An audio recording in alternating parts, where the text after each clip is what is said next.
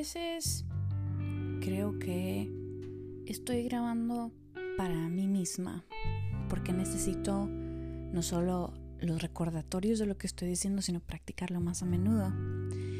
Y en una de mis meditaciones, generalmente que pasan cuando estoy manejando de un lado al otro, cuando estoy conduciendo mi, mi carro, em, descubrí que he perdido las ganas, que he perdido el entusiasmo por las cosas pequeñas que antes me llenaban de mucha alegría. Por ejemplo, levantarme temprano y disfrutar una taza de café, eh, cuando está saliendo el sol, ah, o cuando ya estaba fuera de mi casa para una reunión, o mis días empezaban más temprano, aunque tengo ahora una niña de tres años y medio, empiezan tan temprano mis, mis días, eh, mis días empiezan cuando ella se levanta.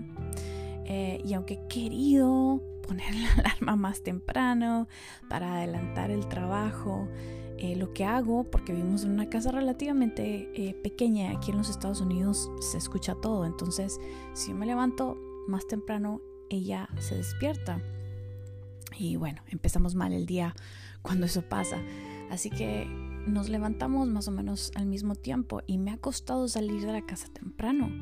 Y el otro día que tuve que hacerlo, aprovechando que mi mamá está de visita, y tenía que ir a, ayudar a mi esposo, pasarlo a dejar al taller porque él tenía que dejar el carro, me recordé de cómo disfrutaba las mañanas cuando estaba dirigiendo alabanza en el cuarto de oración pequeño. Me encantaba,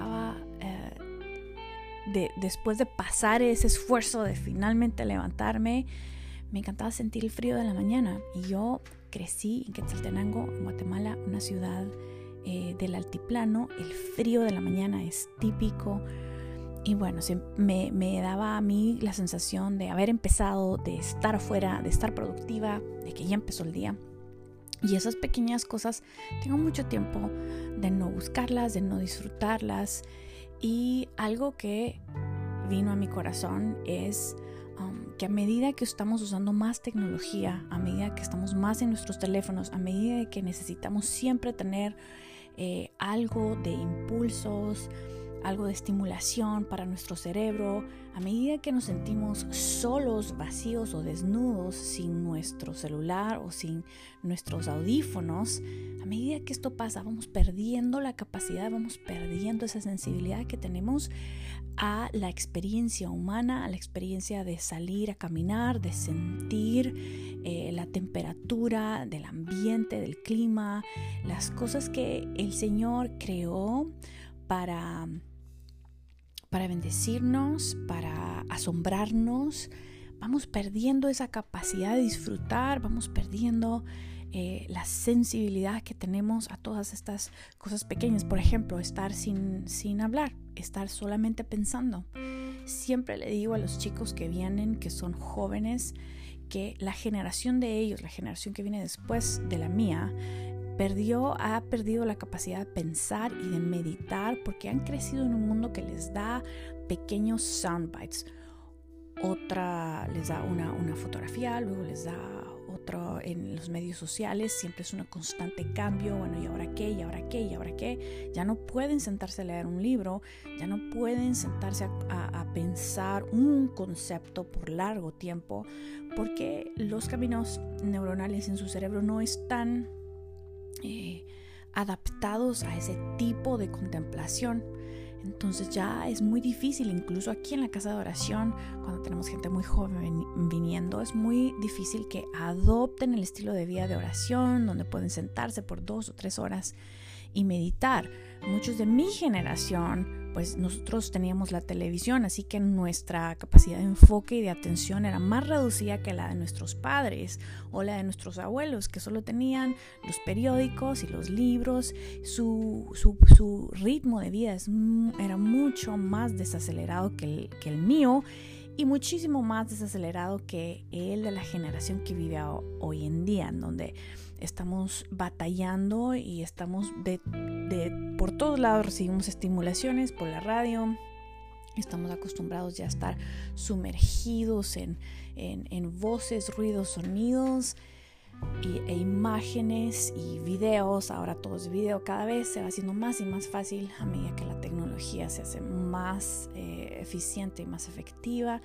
Que nosotros estemos casi viviendo en una realidad eh, virtual. Y ahora que todo está llamando a que Facebook se va a convertir en un mundo virtual donde nos podemos reunir todos, la gente está emocionada, pero es muy peligroso.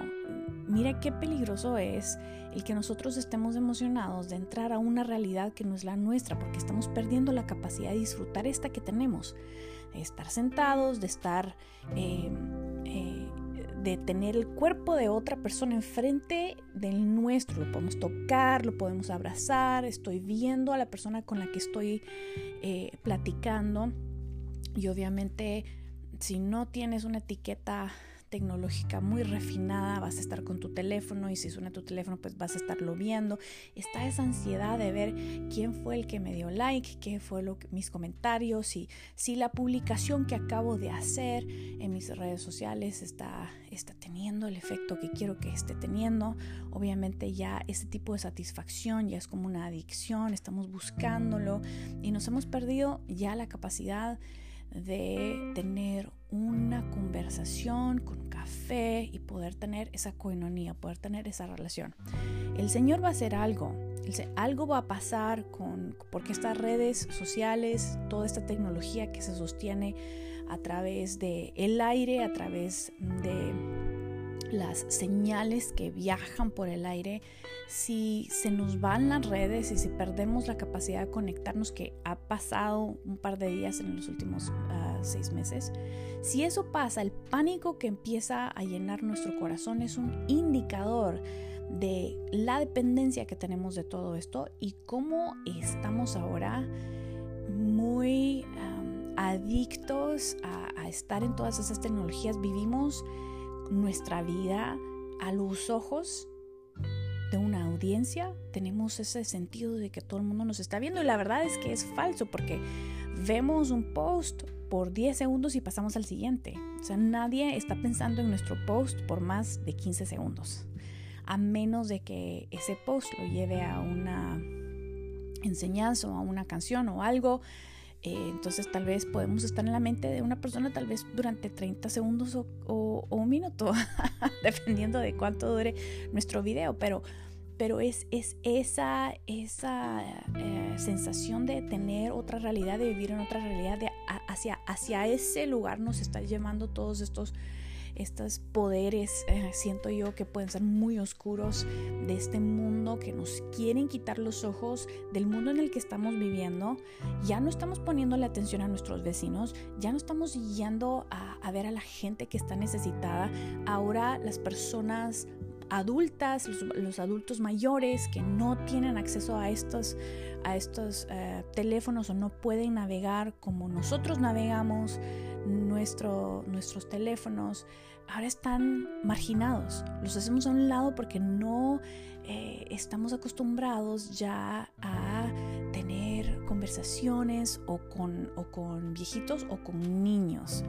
Eh, no tenemos la paciencia, queremos ver más, sentimos que nos estamos perdiendo, el miedo de perder, de perdernos de, esa información, de experimentar la vida a través de alguien más. Obviamente eso trae todo el, desastre de compararte, de sentir que no estás viviendo porque no estás en las playas, porque no estás en los lugares que otras personas obviamente están curando. a o nos están exponiendo a través de sus fotografías perfectas.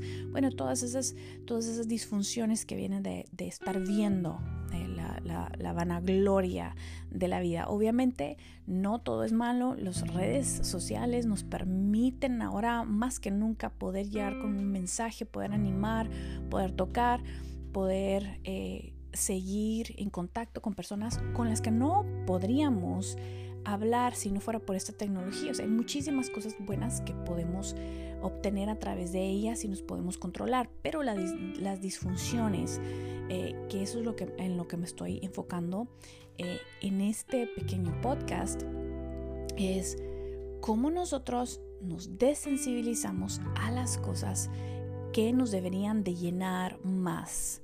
Ah, una caminata sin nuestro teléfono y sin música, por ejemplo.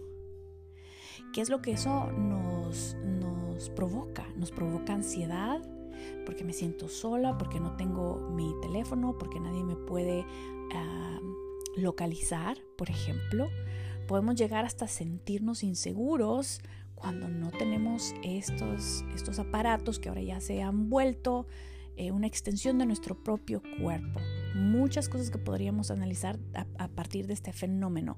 Pero quiero preguntarte a ti, si te has vuelto insensible a las cosas que antes te gustaban, cocinar, eh, reunirte con tus amigos, tener una conversación con alguien.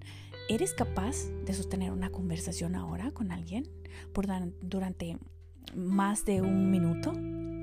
o puedes solamente tener conversaciones superficiales porque eso es a lo que estás acostumbrado en las redes sociales. Solo les das un like, solo eh, lees, pero no te has dado la tarea de entrenarte para poder tener una,